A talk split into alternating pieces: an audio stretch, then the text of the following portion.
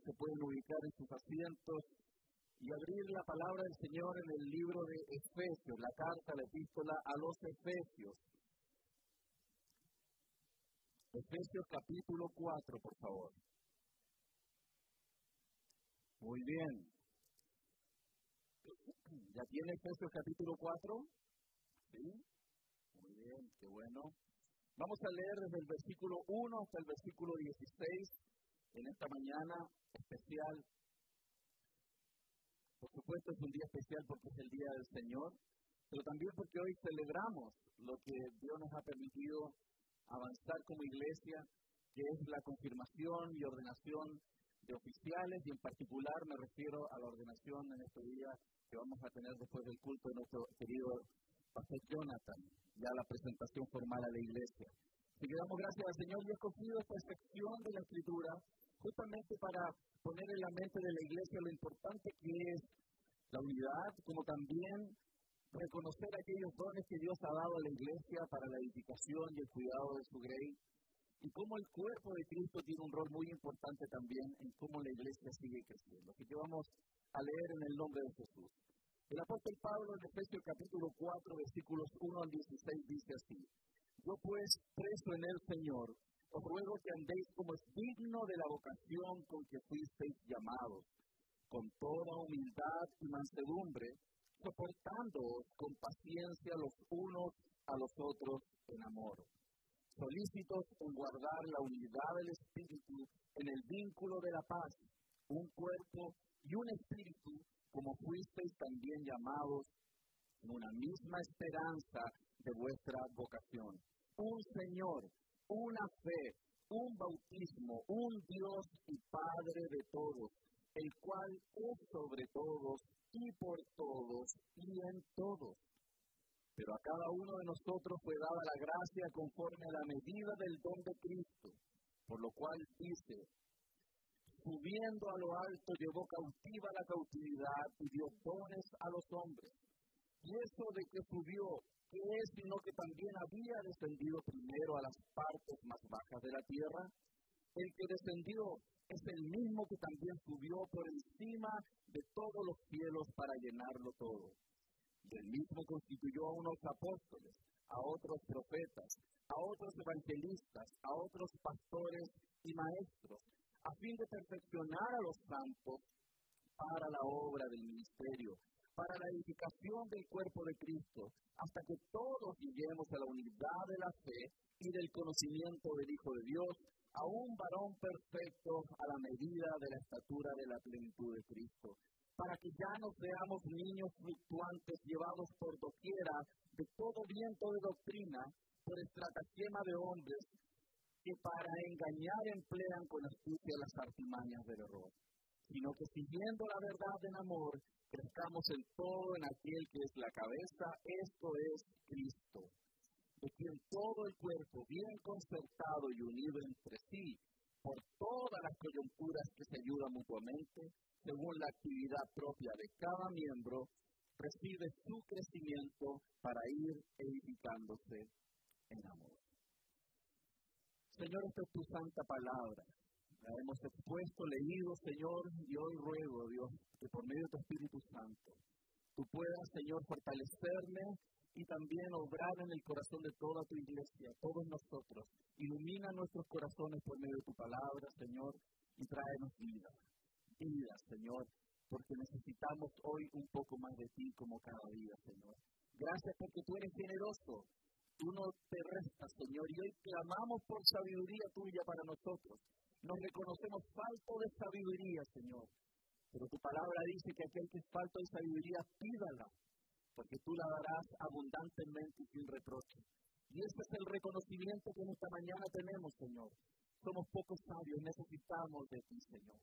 Habla nuestro corazón por medio de tu palabra. Oramos en el nombre de Jesús. Amén y amén.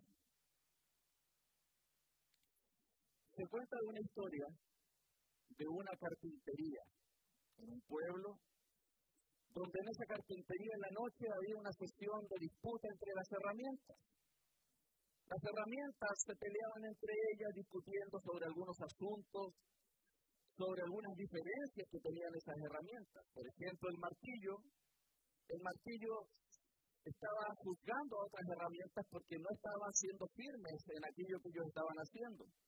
Sin embargo, los demás se quejaban del martillo, las otras herramientas, porque sonaba muy fuerte, hacía mucho ruido. El martillo reconoció que también tendría que cambiar, quizás en lo que él estaba haciendo, pero al mismo tiempo el martillo estaba culpando al tornillo de que se daba muchas vueltas para hacer las cosas. Muchas vueltas. Nunca iba al blanco de lleno, sino que se daba vueltas y nunca llegaba donde tenía que llegar. El, el tornillo también bajó la cabeza y reconoció que así era. Pero reclamó que la lija era muy dura era muy áspera en el trato con los demás. Era áspera y tenía problemas con mucha gente. La lista levantó la mano y dijo que cambiaría. Sin embargo, la lista también apuntó al metro, a la wincha. Y, y dijo, pero él también tiene que cambiar la wincha. Tiene que cambiar porque mira a todos a su manera y solamente cree que él es perfecto. En el momento más álgido de la discusión, de estas herramientas en esa noche, apareció el carpintero. Y el carpintero tomó ciertas maderas rústicas que tenía y comenzó a usar las herramientas, el martillo, la lija, los tornillos, cada una de las herramientas que estaban ahí como el metro, y comenzó a trabajar y esforzarse por trabajar y logró tomar esas maderas y después de usarlas, al final del día de esta madera muy rústica sacó un precioso mueble que iba a ser usado en su hermosa casa. Cuando llegó la noche, la carpintería nuevamente quedó sola. Fue el carpintero y las herramientas siguieron hablando de sus posiciones. Fue entonces cuando la sierra tomó la palabra y dijo, señores, nuevamente se ha demostrado que tenemos defectos. Pero el carpintero no trabaja con nuestros defectos trabaja a pesar de nuestros defectos, trabaja con nuestras virtudes para cumplir su propósito. Agradezcamos a ese carpintero que todavía no estamos en el carro de la basura. La propuesta fue aceptada por todas las herramientas por unanimidad y todos se sintieron como un verdadero equipo capaz de producir objetos de calidad unidos en un mismo propósito en las manos de un carpintero que sabe usar herramientas para tu vida. Creo que esta pequeña historia goza y pone en la mente la idea que el texto nos deja y la realidad de lo que es la iglesia. Y es por eso que espero que hoy día, con la ayuda del Señor, Él pueda ayudarnos a comprender la importancia de la iglesia, la importancia de los dones que Dios ha dado a la iglesia y cómo es importante que cada uno de los que conforman la iglesia de Cristo la cuiden. Particularmente elegí este sermón pensando en que hoy vamos a celebrar la ordenación, la instalación de Jonathan como pastor de esta iglesia local. Pero cuando miramos entonces el contexto del capítulo 4, vemos que Pablo comienza la carta de Efesios hablando de la gracia, hablando del Evangelio de la gracia. Bendito sea Dios y Padre nuestro Señor Jesucristo, que nos bendijo con toda bendición en los lugares celestiales en Cristo Jesús. Y ahí viene una serie de argumentos de la gracia de Dios sobre nuestras vidas. El capítulo 2 habla de la salvación por gracia, por medio de la fe. Todo lo que Cristo ha hecho, el Padre, el Espíritu Santo ha hecho para que usted y yo estemos hoy día sentados en este lugar. Y nuestro nombre sea escrito en el libro de la vida. Todo lo que el Señor ha hecho. Pablo lo habla y en algún momento de la carta, en el capítulo 4, hace una bisagra y comienza a hablar entonces cuál debería ser la respuesta de la iglesia a aquellas virtudes o regalos que Dios ha dado a esta preciosa iglesia que Dios ama y ha amado y amará por siempre. Y comienza justamente con uno de los tópicos que creo que es muy importante recordarnos, como iglesia en un día como hoy, en especial frente a lo que estamos celebrando. Hablemos de unidad, hablaremos de la unidad de la iglesia y hablaremos también de los dones que Dios ha dado a la iglesia, los cuales celebramos y también animamos a que sigan en uso para la edificación de la iglesia. Entonces vamos a ver cuatro puntos. Uno, el llamado a vivir en fidelidad al Señor, en los primeros dos versículos. Luego vamos a hablar sobre el llamado a entender bien lo que es la iglesia. Todos tenemos que entender muy bien qué es la iglesia. Tercero, el hecho y la realidad de que Dios ha dado dones a la iglesia. Y cuarto, los dones que Dios ha dado tienen un propósito, la edificación de la iglesia. Entonces, espero que usted tenga su Biblia a mano, porque vamos a avanzar en el punto uno respecto de este llamado a vivir como fieles, ¿no? Vivir fieles al Señor. El verso 1 y 2 dice, yo pues preso en el Señor, os ruego que andéis como es digno de la vocación con que fuisteis llamados, con toda humildad y mansedumbre y soportándoos con paciencia los unos a los otros en amor. Cuando la palabra del Señor hace referencia y es traducido a como vocación, habla en dos términos. La, la palabra vocación, en el español, cuando ha sido traducida, tiene dos sentidos. Uno de ellos tiene que ver con aquel llamado o la acción del Espíritu Santo para nuestra salvación. Dios nos ha hecho sus hijos, por lo cual profesamos o tenemos la vocación o la profesión de ser hijos de Dios. Pero también al referirse a una vocación específica respecto de servir a Dios en su reino.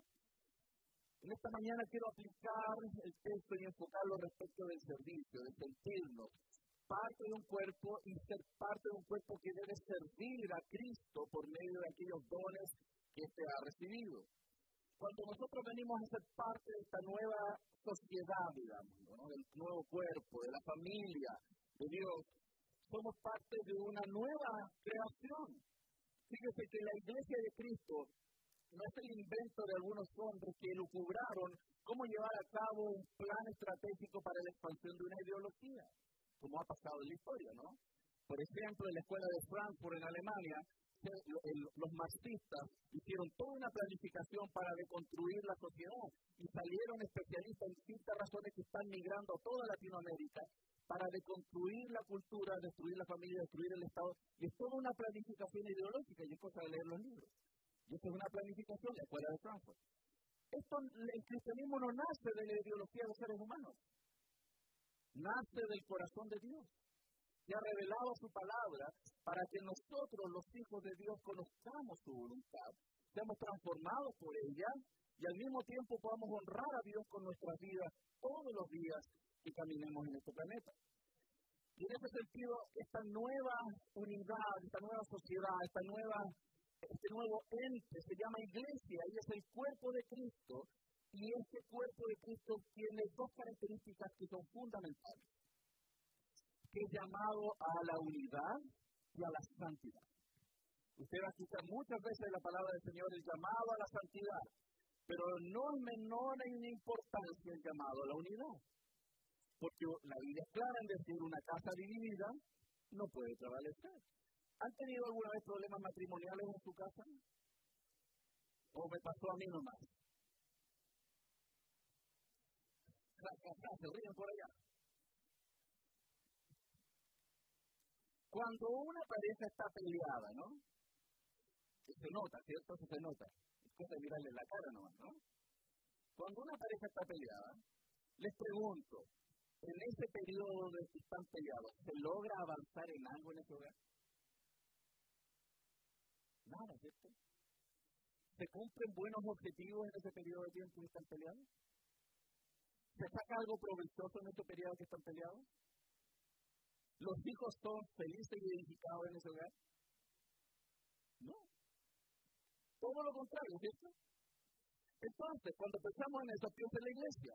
La unidad es tan importante como la ve en tu hogar, en una congregación.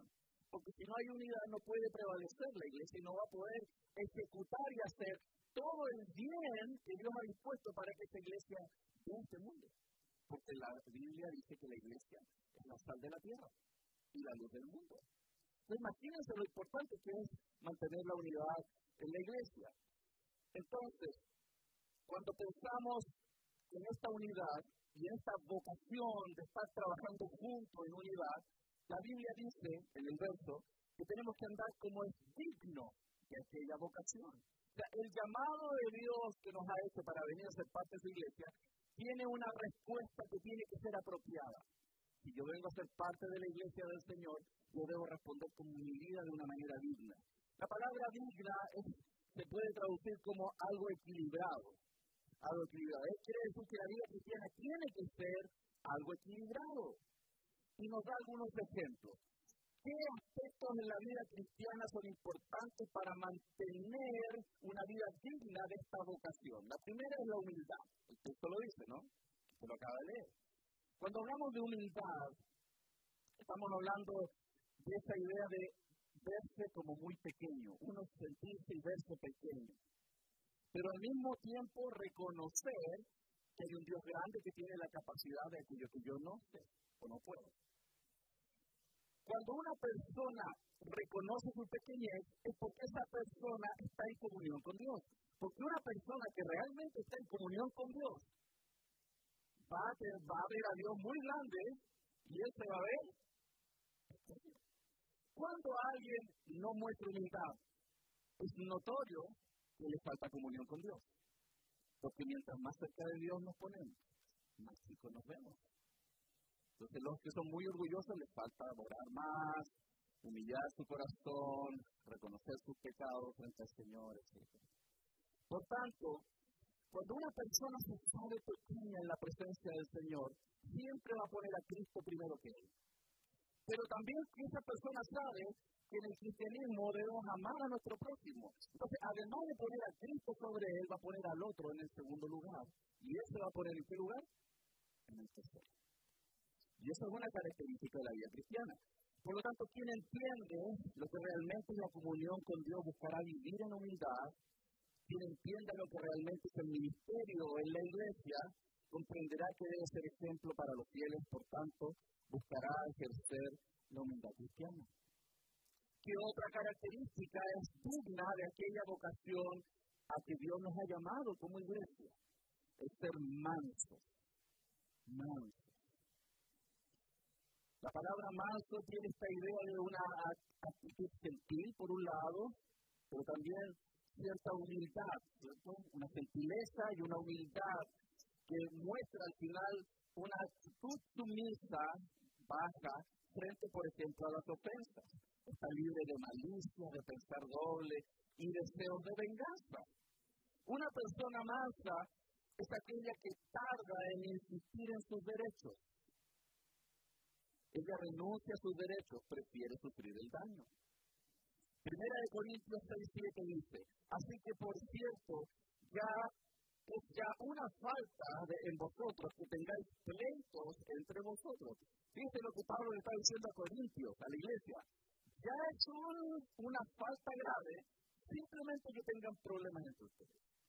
¿Por qué? Porque aquel que tiene comunión profunda con Dios va a poner a Cristo primero, y va a ir poniendo a otros en el segundo lugar y él se va a ir poniendo en el tercer lugar. La falta de mansedumbre, hermanos, siempre perjudica la unidad de la iglesia como perjudica a la familia, ¿no? al matrimonio. Porque en ausencia de esta virtud, cada persona buscará sus propios intereses y se preocupará solo por sus derechos. Y así, sigue adelante, nos habla de la longanimidad, es, parecido a la idea de mansedumbre, pero es esa idea de soportar con paciencia las heridas. Juan Crisóstomo, un buen creyente del siglo IV, decía que la paciencia es el espíritu que tiene el poder de vengarse, pero nunca lo hace. Nunca lo hace. Y al mismo tiempo nos plantea el texto esta idea de soportar. Recuerden, el versículo nos decía, con toda humildad y mansedumbre, soportando con paciencia. Hermanos, en la iglesia tenemos que aprender, a, aprender y crecer en, soportarnos. Yo doy gracias a Dios que ustedes me han soportado tantos años. Pero hermanos, tenemos que seguir creciendo en soportarnos. Porque somos personas que fallamos, somos personas pecadoras. La vida cristiana no puede mantenerse en unidad si no trabajamos en la humildad, no trabajamos en estos tópicos de longanimidad, de soportarnos y de tener mucha paciencia unos con otros. Por lo tanto, luego de llamarnos a ser fieles, entendiendo esto en el contexto de la unidad, ¿qué nos dice ahora el versículo 3 al 6? Nos hace, nos trae eh, a, la, mente lo que realmente es la iglesia. Fíjense lo que dice el verso 3. Solícitos en guardar la unidad del espíritu en el vínculo de la paz un cuerpo, un espíritu, como fuiste también llamados en una misma esperanza de vuestra vocación. Un Señor, una fe, un bautismo, un Dios, un Padre y Padre de todos, el cual es sobre todos y por todos y en todos. Lo, más interesante para mí que el texto muestra es que la unidad en realidad es el modo natural de la vida de quienes han tenido un encuentro real con Cristo.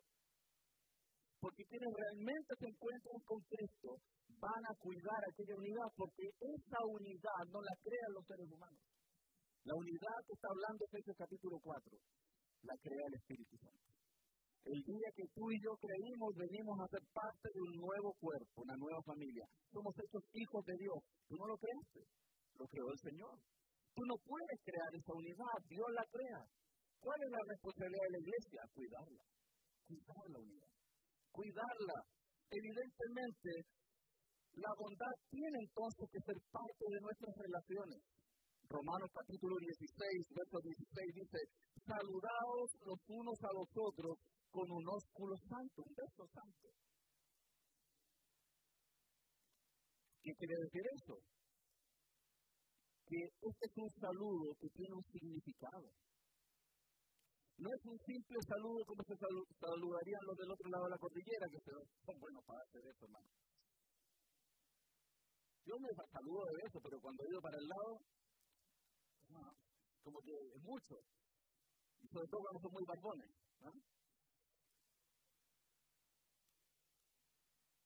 Aquí está hablando de un ósculo santo, no de cualquier beso. Está hablando de un beso que tiene implícita la realidad de que somos parte de una familia, que es la iglesia de Cristo en la tierra. No es cualquier beso, es un beso que se da entre hermanos, hermanos de un mismo Padre, un Señor, una fe. Por lo tanto, para vivir en unidad, necesitamos ser muy conscientes de que somos el cuerpo de Cristo. Si tú en tu corazón no tienes muy claro que tú eres el cuerpo de Cristo y no eres simplemente un individuo que tiene muchos gustos y preferencias, sino que eres parte de un cuerpo y que ese cuerpo y esa unidad no la creaste tú, sino que tú Dios envió a Jesucristo a morir en la cruz, ser molido por los pecados, para que tus pecados fueran perdonados y vinieras a ser parte de la familia de Dios. Lo cual es un privilegio que tienen no muchos en esta tierra. Y por eso que el apóstol Pablo en 1 Corintios 12, 21 al 22 nos recuerda, ni el ojo puede decir a la mano no te necesito, ni tampoco la cabeza los pies, no tengo necesidad de ti. Porque cuando somos parte de ese cuerpo, hermanos, comenzamos a necesitarnos y amarnos entrañablemente. Y eso hay que protegerlo, eso hay que cuidarlo. Por eso, hermanos míos, debemos reconocer que en la práctica dependemos unos de otros. Aquellos que no les gusta depender de otros necesitan encontrarse más con porque todavía se creen muy autosuficientes. Una persona que se siente que sabe débil pide y busca apoyo. El que se cree autosuficiente no busca, no busca. Todos debemos esforzarnos, por lo tanto, amados míos, en trabajar en esta comunión, principalmente porque somos personas diferentes, somos muy diferentes, cada uno con nuestro temperamento. Yo he aprendido a conocer a varios a través de los años aquí, y ustedes a mí. Diferentes temperamentos, algunos son pólvora seca en el desierto, una chispa y ¡pum! Y otros son tranquilos, pero otros son demasiado tranquilos. Les disparo los nervios. No se mueven con nada. Cada uno con sus defectos. Tenemos cada uno una educación y una cultura familiar distinta, costumbres diferentes, particularidades de visión sobre las cosas muy distintas. Es muy probable que si pasáramos una hoja y un lápiz, ¿cómo debe ser la iglesia? Imagínense la cantidad de diferencias de formas de iglesias que construiríamos cada uno. Por ello, todos tenemos que esforzarnos, hermanos, en ser muchísimo más tolerantes con los errores de otras personas. Y esto no significa pasar por alto lo que está mal y mantenernos siempre en silencio, pero significa decirlo con amor y trabajar permanentemente en eso. También esforzarnos en comprender que nosotros también cometemos errores. Nosotros también cometemos errores. Todos los que estamos aquí cometemos errores y muchos, muchos. Por lo tanto, la unidad espiritual de la iglesia, que es esta obra exclusiva del Espíritu Santo, Dios nos ha otorgado el privilegio y responsabilidad al mismo tiempo de cuidarla nosotros con cada acto, palabra, actitud que vamos desarrollando. No podemos producirla, pero sí mantenerla, y eso es responsabilidad de todos los que estamos en este lugar. No solo de los pastores, no solo de los pastores. En esa unidad, que no es una unidad externa, sino interna, no es denominacional, sino es espiritual, no, en, este, en esa idea podemos entender mejor lo que es la iglesia. La iglesia es un cuerpo, el cuerpo de Cristo. La iglesia es como un rebaño, es esa novia especial unida eh, que es para la gloria de aquel rey y príncipe que vendrá por, por su esposa, hermano. Por lo tanto, si usted ya está entendiendo cuál es la responsabilidad de la iglesia, pasemos ahora al tercer punto, la verdad que el versículo nos habla del verso 7 al 12, que Dios ha dado dones a la iglesia justamente para colaborar en cómo esta iglesia de Cristo crece en santidad y en unidad. Verso 7. Pero a cada uno de nosotros fue dada la gracia conforme a la medida del don de Cristo, por lo cual dices, subiendo a lo alto llevó cautiva la cautividad y dio dones a los hombres. Y eso de que subió, que es sino que también había descendido primero las partes más bajas de la tierra. El que descendió es el mismo que también subió por encima de todos los cielos para llenarlo todo. Y el mismo constituyó a unos apóstoles, a otros profetas, a otros evangelistas, a otros pastores y maestros, a fin de perfeccionar a los santos para la obra del ministerio, para la edificación del cuerpo de Cristo. Fíjense, Cristo tomó cautiva la cautividad y dio dones a los hombres. Cristo ascendió al cielo como el vencedor supremo con toda autoridad.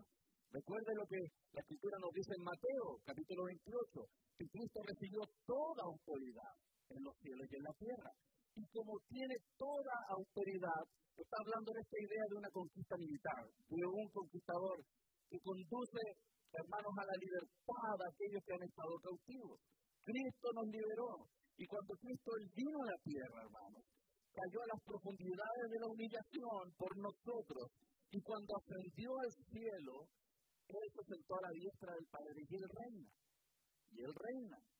Nada está fuera de su control. Nada está fuera de lo, de lo que Él ha determinado que suceda. Absolutamente nada.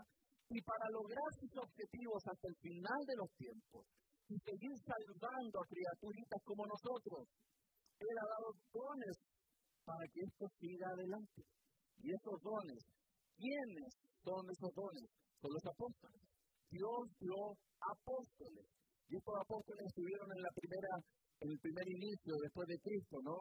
Estos apóstoles eran, no solamente eran seguidores, porque Cristo tuvo muchos seguidores. Estos seguidores además fueron comisionados en tareas especiales y con atributos especiales. Fueron hombres que vieron presencialmente a Cristo, fueron testigos de la resurrección de Cristo y al mismo tiempo fueron testigos de ministerios autentificados incluso con milagros, hermanos. En este sentido, ya no tenemos apóstoles, así que si se aparece uno por ahí, no le crean. Sin embargo, hermanos, ellos tuvieron un rol muy importante en, el inicio de la iglesia. Ellos fueron parte del fundamento. Y la doctrina que tenemos hoy día en la testamentaria tiene que ver con el ejercicio del apostolado que ellos también hicieron. Además, la escritura nos habla que Dios dio de, regalo a la iglesia a los profetas. Los profetas no eran solo aquellos que podían hablar algo sobre el futuro, sino sobre todo a aquellos que proclamaban el mensaje de la palabra del Señor a su pueblo, cuando no teníamos lo que hoy día tenemos, esta gran distribución hoy día del mensaje a través de las escrituras. Además, la Biblia nos habla que Dios regaló a la iglesia evangelistas. Una cosa que quiero aclarar en este punto, todos tenemos que evangelizar. todos. Esto es un llamado para todos los cristianos. Todos evangelizamos. Sin embargo, Dios levantó personas específicas en tiempos específicos para la expansión y que tenían capacidades muy grandes de evangelismo. Y en último lugar, pastores y maestros. Aquellos hombres, pastores y maestros, constituyen este cargo único con una función doble, muy especial. Dios llama a algunos a ser pastores y maestros. Es muy interesante porque el pastor es aquella persona que enseña, que también exhorta, que alimenta, que cuida, que consuela eventualmente. ¿Y cómo lo hace? A través de la palabra del Señor. De la palabra del Señor. La palabra es el alimento, es la vara y es el callado. La palabra tiene esa función de ayudarnos a crecer por alimento, pero también es la varita que protege y nos saca de las cosas difíciles y es el callado que nos recuerda aquellas cosas que Dios ha hecho también en el pasado. Hermanos, ningún entretenimiento o novedad va a ser más importante ni va a reemplazar jamás a lo que la palabra del Señor puede hacer en la vida y el corazón de su iglesia. Y es por eso que Dios levantó pastores también. ¿Para qué? ¿Cuál es el objetivo de aquellos pastores? Son dones dados por Dios a la iglesia justamente para enfocarse su vida, enfocar su vida a la oración y a la palabra. Para poder traer esta palabra que puede consolar, que puede exhortar y puede edificar y ayudar incluso a la mantención de la unidad. Es por eso que es tan importante, hermanos. ¿Para qué son estos dones dados a la iglesia? Para la edificación de la iglesia. Versos 13 al 16. Y ya voy a ir cerrando. Hoy vamos a hacer un sermón un poco más breve. Gracias a Dios, dicen algunos. Esto predica largo. Verso 13. Hasta que todos, ¿hasta cuándo los pastores van a ser necesarios? Hasta que todos lleguemos a la unidad de la fe y el, del conocimiento del Hijo de Dios, a la estatura, ¿cierto? A un varón perfecto a la medida de la estatura de la plenitud de Cristo. O sea, no se van a librar de nosotros, porque todavía hay mucho trabajo. Porque hermanos, ¿estamos perfectos en unidad? No, ¿estamos perfectos en conocimiento? ¿Estamos perfectos en madurez? No, si alguno se, se atreve a levantar la mano lo vamos a comulgar por mentiroso. No, estamos todos creciendo, hermanos. Y es por eso que Dios regala a la iglesia personas que pueden entregar su vida al pastorado y pueden entregar su tiempo, su trabajo y su enfoque con todo lo que eso conlleva para poder ayudar en esto precioso que es mantener la unidad de la iglesia y este crecimiento. Es una pega, un trabajo difícil y complejo. Pero yo siempre sigo diciendo, es un precioso y hermoso trabajo. Y es por eso que Dios lo llama dones. Dones. Dios dio dones a los hombres. Y esos dones fueron los apóstoles, los profetas, evangelistas, pastores, maestros. ¿Para qué? A fin de perfeccionar a los santos, dice la Escritura. Para que todos lleguemos a la medida de la estatura de la plenitud de Cristo, para que no seamos niños fluctuantes Dios por doquiera de todo viento de doctrina, por estratagemas de hombres, que para engañar emplean con astucia las artimañas del horror, sino que siguiendo la verdad en amor, estamos en todo en aquel que es la cabeza, esto es Cristo, de quien todo el cuerpo, bien concertado y unido entre sí, por todas las coyunturas que se ayudan mutuamente, según la actividad propia de cada miembro, recibe su crecimiento para ir edificándose en amor. La meta de la iglesia, ¿cuál sería entonces? Glorificar a Cristo mediante la madurez cristiana, hermanos. ¿Cómo alguien va a glorificar a Cristo si no está creciendo? Nuestro crecimiento es muy importante. Nuestra madurez espiritual en la semejanza de Cristo es la meta. Y la relación de los pastores con esta meta tiene que ver con el trabajo y el ejercicio que los pastores hacemos todo el tiempo, con aciertos y errores. Pero es el enfoque que todos los pastores tenemos. Además, todo cristiano debe experimentar esta madurez cristiana, no es para algunos. La madurez cristiana es para todos. Si alguien está conectado a la vida, si alguien está conectado a Cristo, realmente y espiritualmente hablando, va a crecer. Algunos crecen lentito y otros crecen más. ¿El que crece lento es mejor que el otro o al revés? No. todos son hijos de Dios. No hay uno mejor que otro. No hay uno que costó más sangre que otro. Todos fuimos comprados por el mismo precio. El que tiene más dones y el que tiene menos dones tienen el mismo precio, el mismo valor para nuestro Dios. Todos son valiosos. Y el verso 15 nos muestra de seguir la verdad en amor. La verdad sin amor es brutalidad, sin duda. Es brutalidad.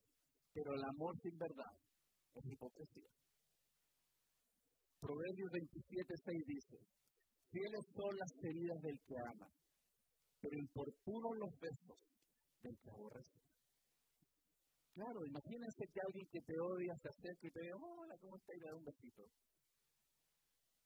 No tiene ningún valor ese beso. No es un óculo santo. Es importuno. Sin embargo, una persona que te ama, pero que la cantó bien clarita, esa persona es muy valiosa para ti y para mí. Verso 16 y final, cooperación espiritual. Todos los cristianos deben sentirse y saberse responsables, hermanos, del crecimiento del cuerpo de Cristo. Si esta iglesia continúa, y no lo digo con dudas, sino como desafío, tiene que ver con el rol que cada uno de ustedes cumple en esta iglesia, juntamente con lo que Jonathan y los pastores que sigan sumándose hagan. Lo que un hombre puede hacer no se compara con lo que toda una iglesia puede hacer cada uno en su lugar, cada uno en su rol, y eso es muy importante. quiero finalizar, abra su Biblia, por favor, en Filipenses capítulo 2, versos del 1 al 4. Solo quiero compartirles y recordarles el Evangelio, porque todo esto sería solo ley si no entendiéramos que detrás hay un llamado del Evangelio, un clamor del Evangelio en nuestros corazones, que tiene que ser el motor de todo aquello que hacemos cada día en nuestra iglesia. Filipenses 2 del 1 al 4. Por tanto, hermanos, si hay alguna consolación en Cristo, si algún consuelo de amor, si alguna comunión del Espíritu, si algún afecto entrañable, si alguna misericordia, completar mi gozo sintiendo lo mismo. Teniendo el mismo amor, unánimes sintiendo una misma cosa. Nada hagáis por contienda o por vanagloria, antes bien con humildad, estimando cada uno a los demás como superiores a él mismo, no mirando cada uno por lo suyo propio, sino cada cual también por lo de los otros. Esto solo es posible cuando Cristo habita en nuestros corazones. Amén. Quiero desafiarles, iglesias. Hoy estamos celebrando y vamos a celebrar oficialmente la instalación de ordenación de Jonathan. Y eso va a ser una gran responsabilidad para su vida, como yo la he sentido por muchos años también. Por lo tanto, es muy importante la comprensión de lo que es la iglesia. Y no tiene que ver con favoritismo o preferencias personales, ni siquiera las de él, sino las de Cristo. Él tiene preferencias, Él tiene su gusto, Él tiene sus maneras, y esas las dejó por escrito. Para que nadie venga a inventar lo que quiere Cristo, sino que todos vayamos a su palabra y nos pongamos en línea. En la autoridad que Dios ha delegado a través de los pastores, pero todos caminando con una sola meta, que esta iglesia siga creciendo para la gloria de nuestro Señor y Salvador Jesucristo. Amén. Vamos a orar. Señor.